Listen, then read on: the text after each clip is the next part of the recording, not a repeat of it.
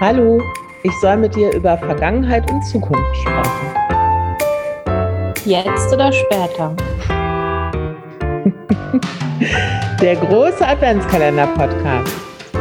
Jetzt sprechen wir wieder über was. Okay, wir machen das heute zackig.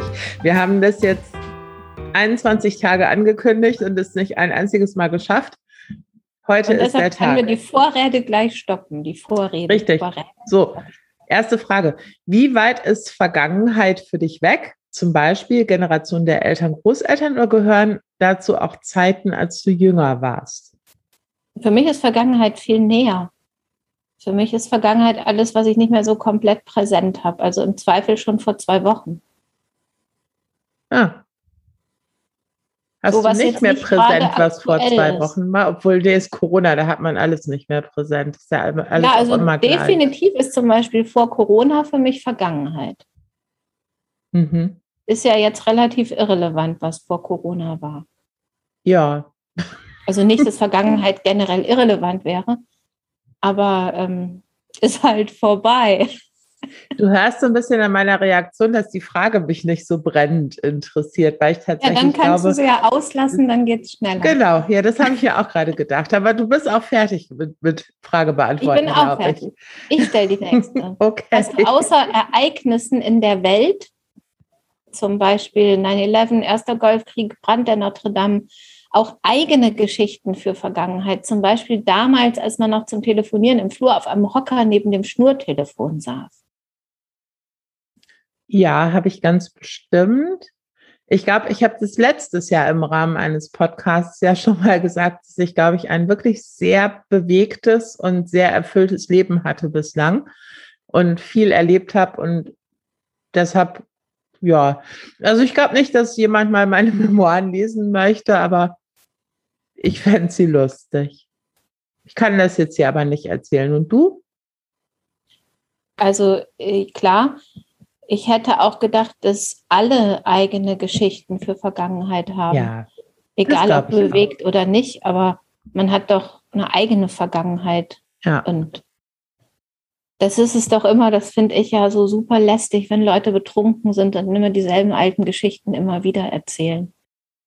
So wie wir das ja, nicht machen, wenn wir einen Podcast machen. Ja, das auch, wenn sich halt die Fragen wiederholen. Aber Gut, nächste Frage.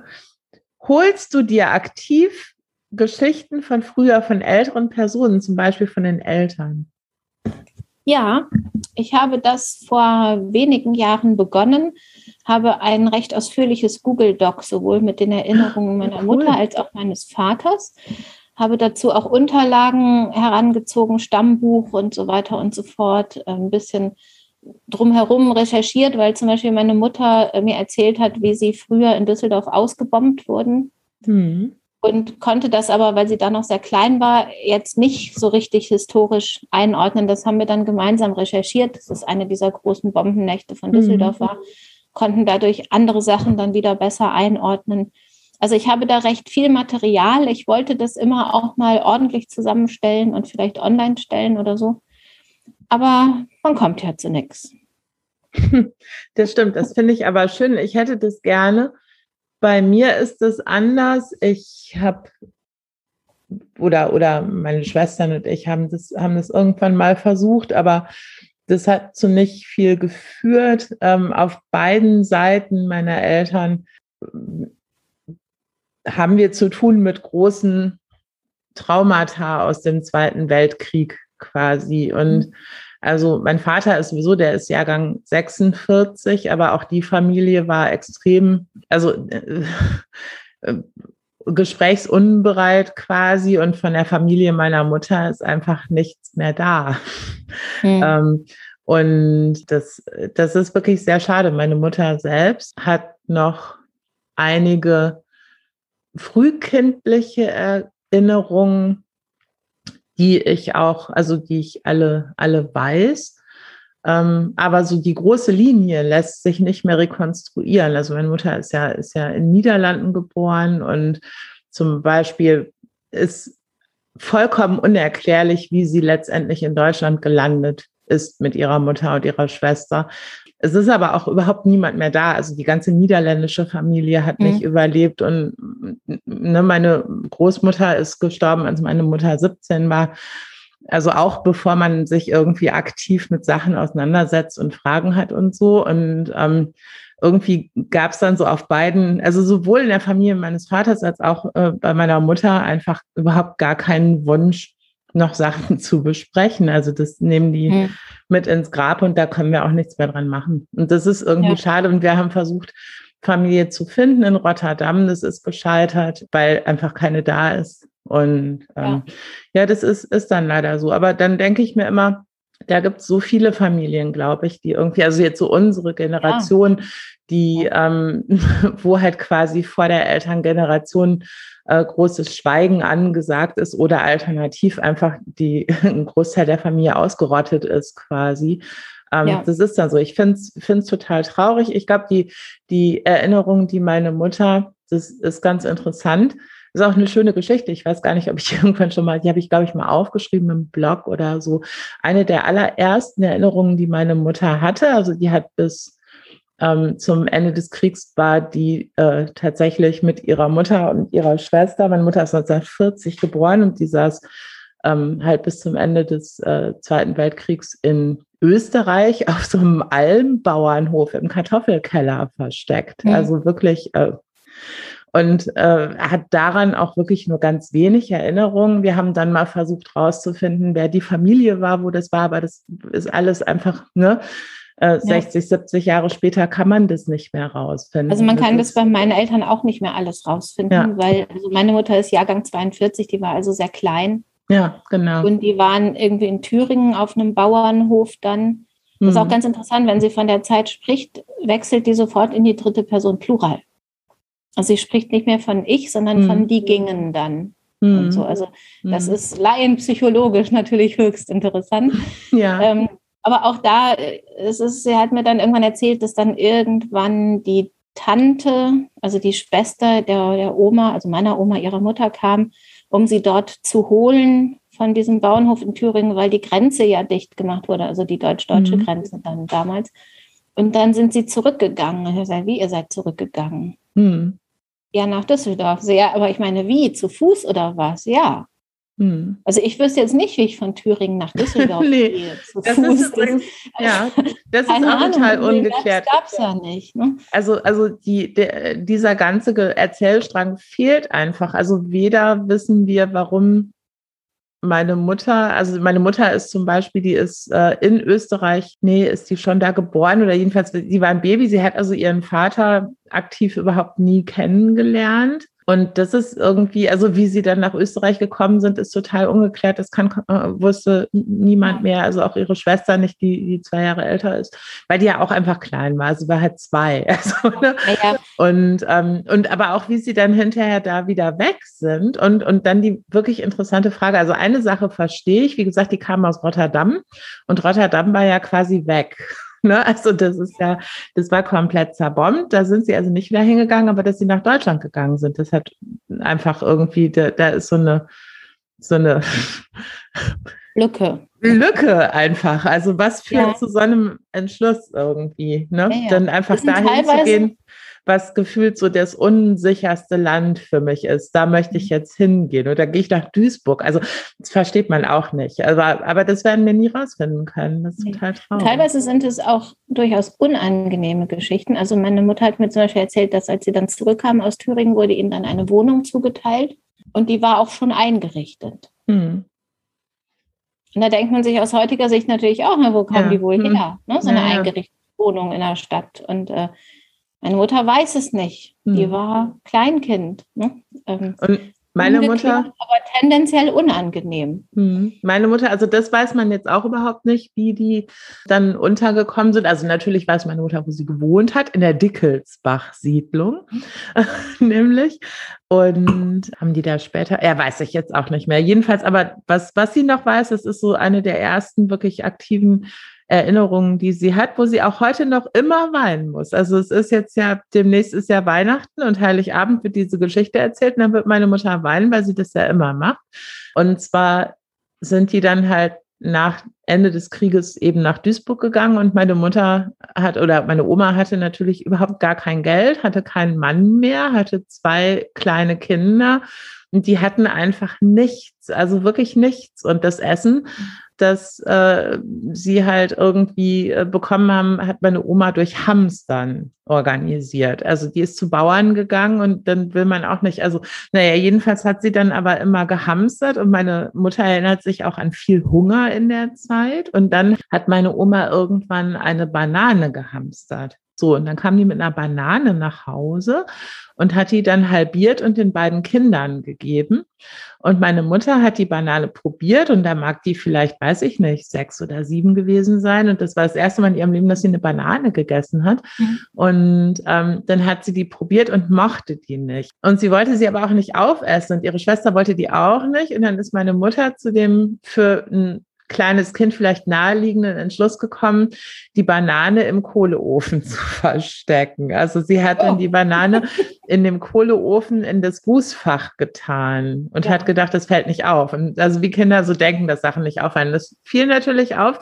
Und ähm, dann hat ihre Mutter ist ganz, ganz, ganz böse geworden. Und weil sie nämlich halt auch gerne eine halbe Banane gehabt hätte. Ja, ja, aber ne, so. Und das ist der Moment, wo jetzt meine Mutter immer weint. Und ähm, ich habe es jetzt geschafft, ohne aber dann werde ich noch kurz eine Geschichte erzählen, die etwas heiterer ist. Ah ja, sehr gerne, damit wir hier die Kurve wieder kriegen.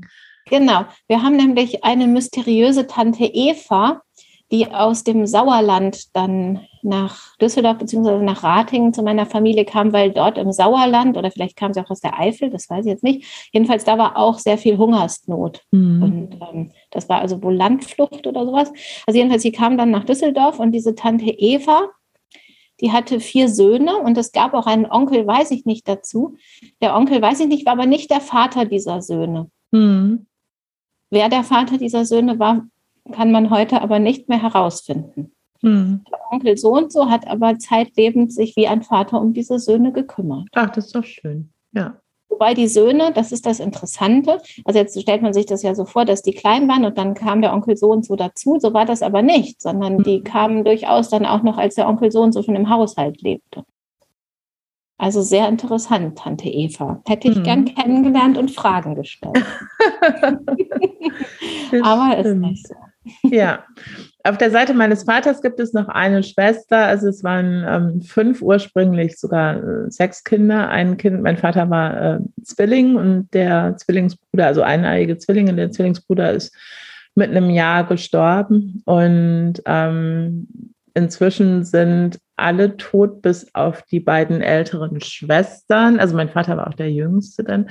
Ähm, und die zweitälteste Schwester, die hat auch die ganzen Familienfotoalben und, und das ganze Zeugs und so. Und wenn ich die treffe, was ja wirklich inzwischen sehr, sehr selten ist, ähm, also immer nur, wenn jemand stirbt, aber jetzt ist ja keiner mehr da, der sterben kann im Prinzip, ähm, außer sie selbst und dann können wir nicht mehr sprechen. Aber das ist, äh, die, die weiß immer noch irgendwelche Sachen, aber auch dann eher so aus irgendwie der Kindheit meines Vaters, weil die einfach zehn mhm. Jahre älter war und dann konnte die halt immer ähm, Sachen erzählen über meinen Vater und, und dessen ja. Bruder und so, weil die das einfach aktiv mitgekriegt hat. Aber sonst, also ich hätte gerne mehr Informationen und mehr gewusst und so, aber ist jetzt halt so, kann ich nicht ändern.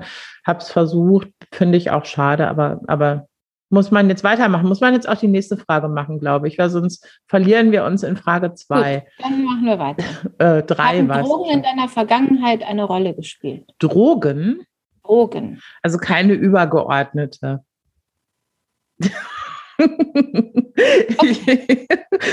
Und bei dir? Ja, da schließe ich mich an. Ja, also ich glaube. Was vermisst du, wenn du 10, 20, 30 Jahre zurückdenkst? Also ich vermisse ähm, die Resilienz der Jugend. Ah, ich glaube, das hatte ich nie. Echt nicht? Nö, ich war noch nie resilient. Ja, doch, ich konnte einfach zum Beispiel so ein, zwei Nächte durchmachen, das hat mir gar nichts ausgemacht. Das kann ich. Ach so, ja, aber das ist ja eine, auch eine Frage der körperlichen Fitness. Ich glaube, das ist ein körperliches Phänomen. Meinst du? Ja. Ich glaube, das ist beides. Also ich weiß, dass wenn ich heute irgendwie bis nachts um drei tanze und am nächsten Morgen um neun Uhr wach werde, dann denke ich, ich bin schon tot. Dann muss ich, ja, und also das war früher das anders, da konnte man bis fünf Uhr tanzen und um acht im Hörsaal sitzen und man war nicht tot. Ja, und ich erinnere mich auch noch, dass ich in meinen ersten Berufsjahren oft nicht geschlafen hatte, bevor ich ins Büro gegangen bin. Ja. Das war dann halt so. Das wäre heute nicht mehr möglich. Nein. Das vermisse ich auch. Ich vermisse Sag sehr du mal was, vielleicht vermisse ich dann was auch noch. Also ja, ich vermisse sehr viel, aber ich weiß ja auch, dass das jetzt weg ist und ich dafür andere Sachen wiederbekommen habe. Also eine Sache, die ich vermisse, ich bleibe jetzt mal in deinem Beispiel oder in dem Bild, das du ja. immer zeichnest in diesem Podcast hier. Ähm, Wie, was für ein Bild zeichne ich das, denn immer das, in diesem Podcast hier? Das offene Spielfeld. Also ich habe, oh. glaube ich, in meinem Leben sehr viel Möglichkeiten geboten bekommen und so dieses, dass man selber sich überlegen kann, in welche Richtung man geht und so, das finde ich, wird ja einfach zunehmend immer weniger. Also spätestens mit dem Kind ähm, war ganz viel einfach eben an Möglichkeiten nicht mehr, also man war nicht mehr hundertprozentig frei zu entscheiden, so wie man selber das möchte. Und das ist ja auch vollkommen in Ordnung. Dafür hat man jetzt so ein Kind. Das ist ja auch schön. Oder beruflich zum Beispiel. Also ich habe sehr lange und ähm, viele Male auch darüber nachgedacht und, und das dann auch gemacht. Also mein Werdegang nochmal geändert oder meine Karriere nochmal geändert und so. Und das hat sich aber ja jedes Mal zum Besseren gewandt, obwohl es eigentlich immer, also ne, ich habe einen ziemlich äh, geraden Durchmarsch gemacht und so. Das find, fand ich toll und das vermisse ich auch sicherlich ein bisschen. Das ist alles Bist so. Bist du schon da an dem Punkt, wo du manchmal denkst, nee, das lohnt sich nicht mehr? Nein. Dann ist gut. Das nein, klang nein, jetzt nein. ein bisschen nee, so. nee, nee, das überhaupt nicht. Aber ich erinnere mich durchaus an das sehr schöne Gefühl, dass man abends in einer Disco steht. mit äh, jemandem ein Bier trinkt und man keine körperlichen Schmerzen hat und weiß, dass man es trotzdem morgen in den Hörsaal schafft, aber auch weiß, dass das ganze Leben noch offen vor dir liegt und weil du gerade echt einen guten Job machst in dem, was du machst, kannst du dir wahrscheinlich auch sehr weit aussuchen, was du hinterher damit machst mit deinem mhm. Leben. Das fand ich toll. Das ist ja jetzt nicht mehr. Also ich habe jetzt mein Leben gemacht. Ich mache jetzt das, was ja, Friseuse ich so. wirst du jetzt nicht mehr. Wie bitte? Friseurin wirst du jetzt nicht mehr. Der Nein. Zug ist abgefahren. Ja, der Zug ist abgefahren. Nein, nein, das werde ich nicht mehr. Und nochmal machen, dann kannst du nicht so lange stehen und diese Haltung und alles. das, ich ich glaube auch, also jede, jede Form von Dienstleistungsgewerbe mit viel Kundenkontakt wäre, glaube ich, also ich bin nicht schlecht in Kundenkontakt, aber den ganzen Tag freundlich sein. Ähm, ja, meine, meine, eine meiner Schwestern hat nach der Schule eine Friseurlehre gemacht, weil ihre Friseurinnen-Ausbildung macht man dann, glaube ich, weil ihre beste Freundin das gemacht hat und sie dachte, das ist super, das möchte ich auch und dann hat sie ich da aber das auch übrigens. Ja, aber auch du hättest da nicht drin arbeiten wollen, weil man ja eine sehr untergeordnete Position qua Freundlichkeit und Serviceorientierung annehmen muss, von der ich. Ich bin aber ein freundlicher Mensch. Ja, das ist richtig. Aber ich möchte dich nicht, wenn du nach außen freundlich und nach innen unfreundlich bist, mit einer Schere in der Hand hinter meinem ja. Rücken stehen haben. das nun wirklich nicht. Nein, aber das vermisse ich alles ein bisschen. Also ich vermisse sämtliche Formen des sich Sachen noch aussuchen können, sei es jetzt irgendwie auf romantischem Gebiet oder beruflichem oder Wohnort und so. Das ist alles einfach jetzt alles aber viel schwieriger sicher, oder viel das fester. nicht täuscht. Ja gut, schwieriger vielleicht, aber also was heißt schwieriger? Ich formuliere das ja gerne so, du hast jetzt mehr zu verlieren. Ja und ja. Weil natürlich kannst du auch deine Familie zurücklassen und in irgendein anderes Land gehen. Ja, das ist richtig. Aber das ist, ähm, also ich rede ja jetzt nur von Sachen, die, ich sag mal, eine schöne Alternative wären zu dem, was ich gerade mache. Und das wäre nämlich auch der Punkt auf beruflicher Seite. Ich habe ja sehr häufig irgendwie oder, oder mehrere Male hintereinander auf irgendwas hingearbeitet. Und wenn ich es dann hatte, habe ich mir doch noch mal ein Upgrade gesucht. Und ich glaube, das gibt's jetzt einfach nicht mehr, weil ich kann, ich kann nicht mehr upgraden quasi.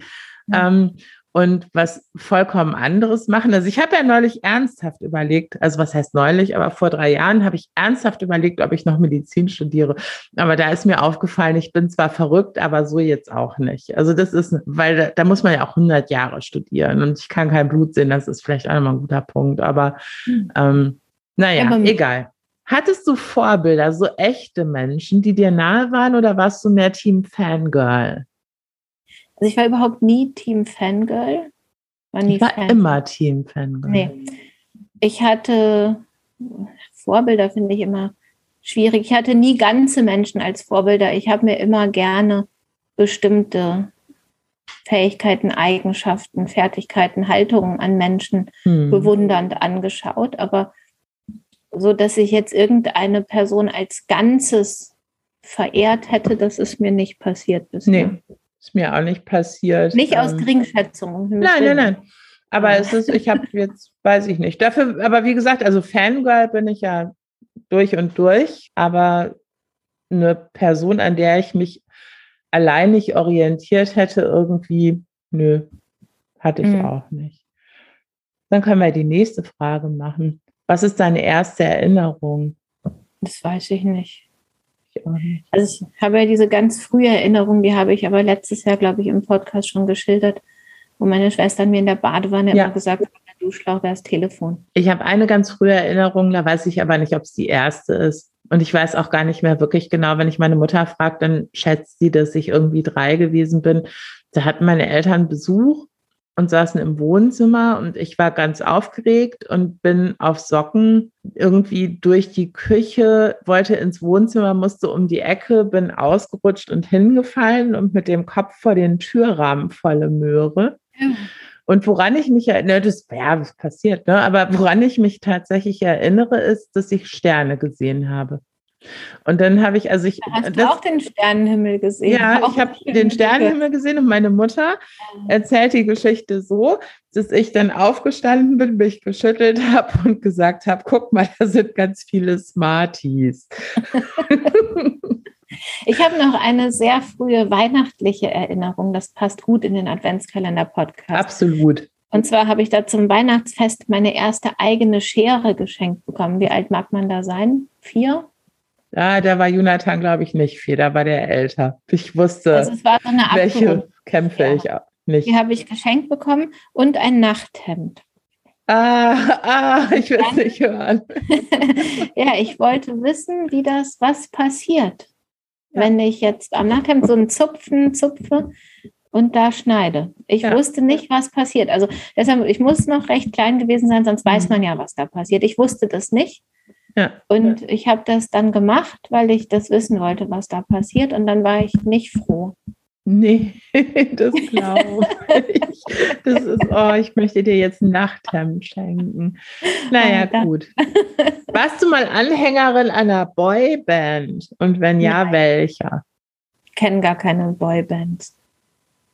Ich, so richtig kenne ich auch keine Boybands. Ich war auch keine Anhängerin einer Boyband, wenn es irgendwann in den 80ern oder frühen 90ern eine Entwicklung gegeben hätte, dass Robert Smith und Bela B. zusammen eine Band machen, dann wäre ich, glaube ich, das wäre die Boyband gewesen. Aber alle anderen haben mich nicht so interessiert. so, das ist, die nächste Frage ist, haben wir die jetzt nicht alle schon gesagt? Was ist, nee, weiß ich auch nicht. Was ist das bedeutendste Ereignis in deiner Vergangenheit? Also das Bedeutendste, das die meisten Veränderungen mit sich gezogen hat, ist, glaube ich, wirklich die Geburt meiner Tochter gewesen. Mhm. Mir fällt nichts ein, was annähernd viel Veränderung mit sich gebracht hätte. Man müsste ja jetzt erstmal wieder über die Bedeutung von bedeutend ja. sprechen. Möchtest du das anders auslegen? Ich möchte sagen, dass ich kein eines bedeutendes Ereignis hatte, weil natürlich ist die Geburt vom Kind ein sehr großes Ereignis gewesen, das auch viele Parameter geändert hat, keine Frage. Aber genauso fallen mir ganz viele andere Sachen ein, die sehr viele Parameter geändert haben. Und ich bin ja jetzt nicht nur Mutter und sondern ne, habe ja auch mhm. andere Facetten in meinem Leben. Und deshalb, also ich würde jetzt gar nicht drüber nachdenken wollen, welches das eine Ereignis in meiner Vergangenheit Also du ist. möchtest die Frage nicht beantworten. Ja, vielleicht ist das Okay, dann die nächste. Was hast du aus der Geschichte gelernt? so. Aus welcher Geschichte? Das weiß ich nicht, aus der unendlichen Geschichte. Ah, die fand ich doof. Ich auch. Ja. Boah, diese kindliche Kaiserin ging mir vielleicht auf den Keks. Das ging mir alles auf den Keks. Auch dieser Drache Fuchur. Ne? oh, ja. Das ist, und ich dieser habe das Typ, der alles. durch die Sümpfe endlos und dann ertrinkt dieses Pferd in dem Treibsand. Ja, nein, nein, ja, genau, das ist genau. Ich erinnere mich, ich habe auch, ich habe das Buch zwar, ich weiß auch nicht, ob ich es gelesen habe, aber ich habe sehr viel gelesen als Kind, aber ich erinnere mich an den Film und ich war ja immer so ein, so ein Pferdekind und so und dann Ja, dieses, nee, das also war das war für mich echt, das Nächste war nicht. Frage. ja, Darüber nächste wollen wir Frage. nicht mehr nach. Nein. Wie lange gibt es die Menschen noch? Weiß ich nicht, ich denke aber schon noch länger. Nicht mehr so viele, aber ein paar wird es noch weiterhin geben. Hm. Ja, ist eine, vielleicht auch eine Frage, die man auch schon wieder nicht beantworten möchte, weil man einfach nicht, nicht gut drüber nachdenken möchte. Also ich bin momentan, bin ich, äh, fühle ich mich sehr pessimistisch, aber ich denke, dass ich die Apokalypse nicht mehr miterleben werde. Ich Nee. äh, möchte aber auch, finde es echt schwierig. An, ne, wenn man so guckt, in den 80ern, 90ern, die ganzen Leute, die mal gesagt haben, in diese Welt kann man keine Kinder setzen und Waldsterben, saurer Regen und das ist ja alles so fürchterlich, da denkt man sich ja heute, boah, ihr hattet noch keine Ahnung, was noch kommt. Also, ist, ja. Ja, Ich, ich hoffe, dass mein Kind seine Enkelkinder noch, noch erleben kann. Aber das werde ich ja nicht mehr erleben. Ich weiß es nicht. Ich finde es alles. Ach, ach, Nächste Frage ist, glaube ich, eine Scherzfrage. Ja. Flugtaxen, werden die autonom gesteuert oder fliegt die Andi Scheuer nach Umschulung? Ein Andi Scheuer ist ein Sternchen, ich weiß nicht warum. Gibt es hier Fußnoten in dem Dokument? Nein, also weiß ich nicht. Wenn dann ganz hinten, dann können wir jetzt nicht hin, sonst finde ich diesen Themenblock nicht mehr wieder. Ich kann dahin, ich finde das wieder. Ich bin so. du bist ja so digital affin. Ähm, ich möchte beantworten, ich möchte sagen, das ist mir vollkommen egal. Ich möchte persönlich nicht von Andi Scheuer geflogen werden und würde auch tendenziell eher davon ausgehen, dass sie autonom fliegen. Andererseits hatte ich, glaube ich, ja schon mal erwähnt, dass ich als Kind die Kinderserie Die Jetsons ja sehr gut fand. Da hatte jeder ja sein kleines eigenes Flugmobil und das könnte ich mir auch schön vorstellen. Aber das Ja. ist wahrscheinlich der Individualverkehr ist ja irgendwie nicht mehr so das Modell der Zukunft und deshalb ich mache einfach das, was gemacht werden Ich muss. will Und die Frage nicht beantworten. Ist- Und Andi langweilig. Scheuer könnte nicht alle Taxen fliegen. Andi deshalb Scheuer Sternchen. So, genau. Würdest du dir KI-Implantate setzen lassen zum Hören, Sehen, Twitter lesen ohne Sofort, weiteres Device? sofort, Wollte ich alles. gerade sagen.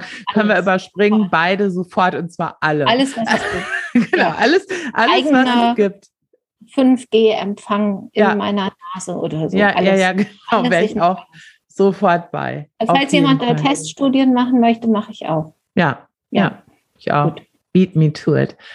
Würdest du auf den Mars umsiedeln? Nein. Ich auch nicht. Nee, ich finde Düsseldorf schon super. Also bräuchte ich jetzt nicht. Ja, nächste Frage. Wenn ja, was wären die Mindestanforderungen? Aber es ist ja nein. Nee, ist genau. kein Nein. Brauchen wir nicht. Was ist die Energiequelle der Zukunft? Es wäre super, wenn es Dummheit wäre. Dann wären wir fein raus. Ich halte die Frage für adäquat beantwortet, aber dann wäre wirklich, dann wäre es super. Oh, jetzt wieder so eine Metafrage. Wie weit ist für dich die Gegenwart von der, Gegenwart von der Zukunft entfernt? Gleitender Übergang oder eher Zukunft ist komplett entkoppelt von unseren jetzigen, oh, ich kann da was zu sagen, Lebensumständen. Ich sage gleitender Übergang und bin dann schon fertig. Okay, ich äh, kann eigentlich wirklich zu der Frage nichts sagen, aber ich könnte noch mal kurz faseln. Ich habe nämlich gestern, Mach kurz eine Pause, dann können wir es besser rausschneiden. Okay, der war gut. Gut, jetzt. Moment, ich, ich hab's, ich hab's gleich. So, nein, ich wollte sagen, dass ich ja jetzt einen Fernseher habe und diesen ja auch ähm, zu nutzen plane. Und gestern guckte ich einen Film in einer Mediathek oder vorgestern, es war ein Film aus dem mir zuvor vollkommen unbekannten Genre Near Future Filme.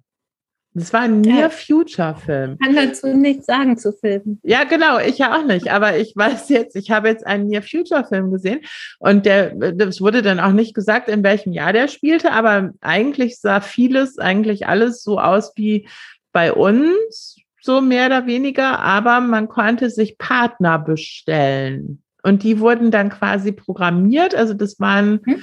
humanoide Roboter und der Partner, den, äh, also die Hauptdarstellerin war dann, oder die Hauptperson war eine Testperson für einen humanoiden Roboter, der ganz nach ihren Bedürfnissen äh, quasi gebaut worden ist und vollkommen wirkte wie ein Mensch. Und ähm, ich habe diesen Film mit großem Interesse geguckt und mich gefragt, ob das für mich ein Modell war. Ich habe da übrigens dann länger drüber nachgedacht und kam so, und das ist jetzt die traurige Antwort, kam zu dem Ergebnis, ja, es wäre für mich total ein Modell.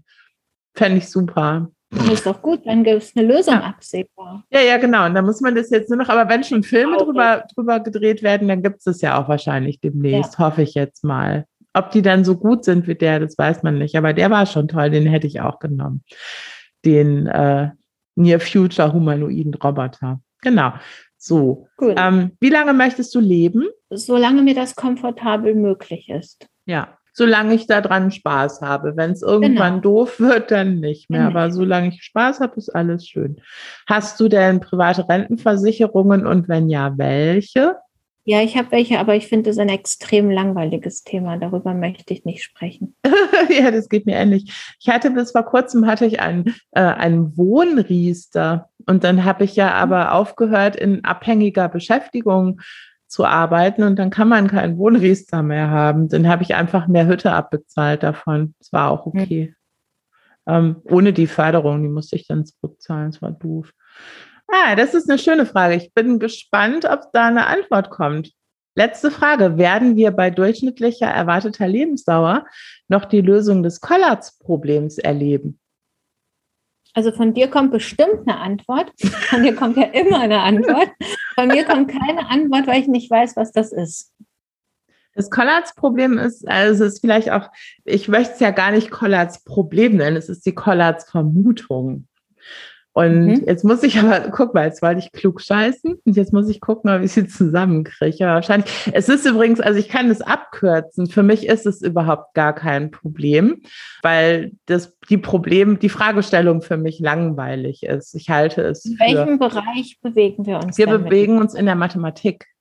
Ah, in der Mathematik. Ja, okay. wir bewegen uns in Kollatz der Mathematik. ist ein Mensch oder irgendwas Kollatz anderes? ist ein Mensch, ist ein ähm, Mathematiker, der ähm, irgendwann festgestellt hat, dass wenn man eine natürliche Zahl oder nee, warte, jetzt nicht dumm wirken, nicht dumm wirken. Mich google schnell. Nein, nein, nicht, ich kann das. also, es gibt, wenn du eine Zahl durch zwei teilst und wieder durch nee. ah, das war eine Fangfrage, damit ich doof wirke. Nein, anderes, anderer Name für, die, für die Kollatz-Vermutung ist die 3n plus 1 Vermutung. Folgendes System, du hast eine Zahlenreihe und die macht Folgendes. Die Zahlenreihe macht immer Zahl, wenn gerade durch zwei teilen, wenn ungerade mal drei nehmen plus eins. Mhm. Also drei zum Beispiel ist ungerade, musst du dann ne, mal 3, 9 plus 1 ist 10. Dann mhm. hast du, das ist die zweite Zahl dann in der Zahlenreihe, die ist gerade, dann teilst du die durch 2. Dann hast du 5, ist wieder ungerade, musst du wieder mal 3 plus mhm. 1, hast du 16, kommst du auf 8, ist gerade, also durch 2, ne, kommst du auf 8, ist gerade, kannst du durch 2 teilen, kommst du auf 4, kommst du auf zwei, kommst du auf eins. So, Kollatz hatte damals rausgefunden, dass bei allen, allen Zahlen, die ihm einfallen, so, mhm. man immer nach einer gewissen Menge an Zahlenreihenschritten immer wieder landet bei 4, 2, 1. Immer. Egal welche Zahl, egal was die Basiszahl ist.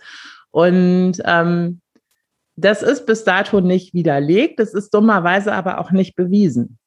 Und jetzt ja. kann man, also je nachdem, wie viel Nerd man ist, kann man sich, wenn man jetzt so ein Nerd-Mathematiker ist, kann man sich hinsetzen und total daran verzweifeln. Zumal das Interessante ja ist, das ist, glaube ich, aus dem, weiß ich nicht, Anfang des 20. Jahrhunderts irgendwie, weiß ich nicht mehr genau wann, aber jedenfalls also früh, ne, der, obwohl der war, na, ist egal. Jedenfalls war das damals natürlich was, wo man sich dachte, pff, wie soll man da je, weil man kann ja immer eine Zahl mehr. Also wenn man jetzt, ich glaube, es ist bewiesen bis 10 hoch 18, dass es funktioniert, aber es gibt ja immer noch größere ja, ja, Zahlen. Es gibt ja unendlich. Genau. So. Und ähm, deshalb kann man jetzt nicht sagen, das ist so einfach durch die Beobachtung, weil es kann ja immer theoretisch sein, dass irgendwann eine Zahl kommt, wo es nicht mehr funktioniert. Und wenn das der Fall ist, dann musst du sagen, wir können es jetzt nicht aus der Beobachtung verargumentieren, sondern wir müssen den Beweis führen und der Beweis, Beweis steht aus. So, und jetzt kommen wir zu einem viel interessanteren Punkt.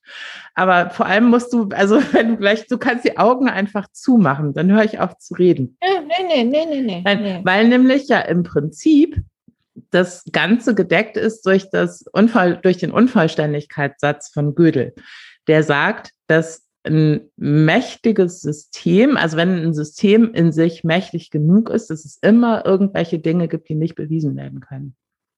Und mhm. ähm, das ist äh, total interessant. Da habe ich mal, äh, das ist ganz lustig. Ein too big to fail. nur in der Mathematik. nur, nur genau, nur so als mathematisches Theorem, richtig. Und das ist total super. Ich habe, als ich in, ähm, als ich promoviert habe, in den USA habe ich ja nur mit irren Nerds zusammengearbeitet. Also mhm. wirklich, das waren alles total irre Nerds. Und ich war sehr fasziniert damals, weil ich irgendwie, äh, kann man jetzt bewerten, wie man möchte, aber ich sah mich da in einer sehr anderen, unnördigen Liga irgendwie ja. spielen. Und ich habe damals angefangen, ähm, Biografien von Mathematikern zu lesen, weil die ja alle komplett irre sind. Ne? Und der, der Unvollständigkeitssatz, äh, ein Ausfluss von einem Mathematikprofessor, der in seinem ganzen Leben nie an einer Gremiumssitzung teilnehmen wollte, weil niemand mit ihm in einem Raum sitzen wollte und so, fand das alles total toll. Und ich glaube, damals habe ich irgendwann für mich beschlossen, dass ich niemals solche Probleme lösen können werde, weil ich gar nicht verrückt genug bin, dass es aber vielleicht für alle anderen Lebensbereiche viel besser ist. Und nichtsdestotrotz, und jetzt kannst du gleich, dann kannst du die Augen. Ich bin aber aufmachen. total an diesem Problem jetzt interessiert. Du bist jetzt an, in dem, an dem Problem ich bin daran interessiert? so interessiert, weil ich habe überlegt, wie ich, also nicht, dass ich es jetzt äh, erwarte, lösen zu können, aber ich habe überlegt, wenn es mich so, also wenn ich es lösen wollen würde, wie würde ich denn vorgehen? Und dann dachte ich, wenn ich ja sage, dass ich immer bei 4, 2, 1 lande und das irgendwie immer so ist, dann würde ich versuchen, das umgekehrt anzugehen. Also wenn ich nicht auf 4, 2, 1 lande, muss ich auf 3 zum Beispiel landen. Oder ja, bei 3 ist ja dann wieder 9 plus ja, 1 ist 10. Ja, ja, bist du wieder bei 5, bist du bei 16, bist du bei 8, bist du bei 4, 2, 1. Also das ist ja das Problem, dass du halt, das, das ist, ist eine rekursive genau. Struktur. Ne? Ja, ähm, und aber warum kann man es denn dann nicht beweisen mit genug Rechenkraft? Naja, es, man kann es, also was man ja. Wenn ich auf diese anderen Stufen ja nicht kommen kann. Naja, aber die, die Argumentation, es gibt halt die, es gibt noch keinen, es gibt noch keinen schlüssigen Nachweis dafür, dass man dass es das nicht gibt, dass man auf eine andere Stufe kommt. Das ist das Problem. Und mhm. Rechenkraft ist natürlich, deshalb, da hatte ich, glaube ich, eben mit angefangen. Das war natürlich, oder, oder weiß nicht, in den 20er, 30er Jahren, als Leute über solche Sachen noch ganz anders nachgedacht haben als wir heute, weil man kann das natürlich alles rechnen, rechnen lassen. Also ich meine, ne, mhm. Äh, Turing-Maschine damals ja schon irgendwie und so. Das, ne, man kann Sachen jetzt rechnen lassen und auch deutlich mehr als Turing dachte. Aber Nichtsdestotrotz bleibt ja die Unendlichkeit ein Problem. Naja, aber da müssen, ja, ja, aber ja. darf ich das kurz Frage abkürzen? Ich, ja. möchte, ich möchte es abkürzen, weil ganz ehrlich, das können wir niemandem antun, dass ich jetzt irgendwie noch eine Stunde über den Unverständlichkeitssatz rede. Es ist ja auch wirklich egal, weil für ja, aber jemanden, ist total interessant. Nein, nein, nein, ja, das ist richtig. aber guck mal, ich kann dir sagen, wie ich das Problem, wie ich das Problem für mich persönlich löse. Ja mir reicht die Beobachtung, dass für den Zahlenraum bis 10 hoch 18 jede einzelne Zahl so funktioniert. Mhm. Mehr muss ich ja gar nicht wissen.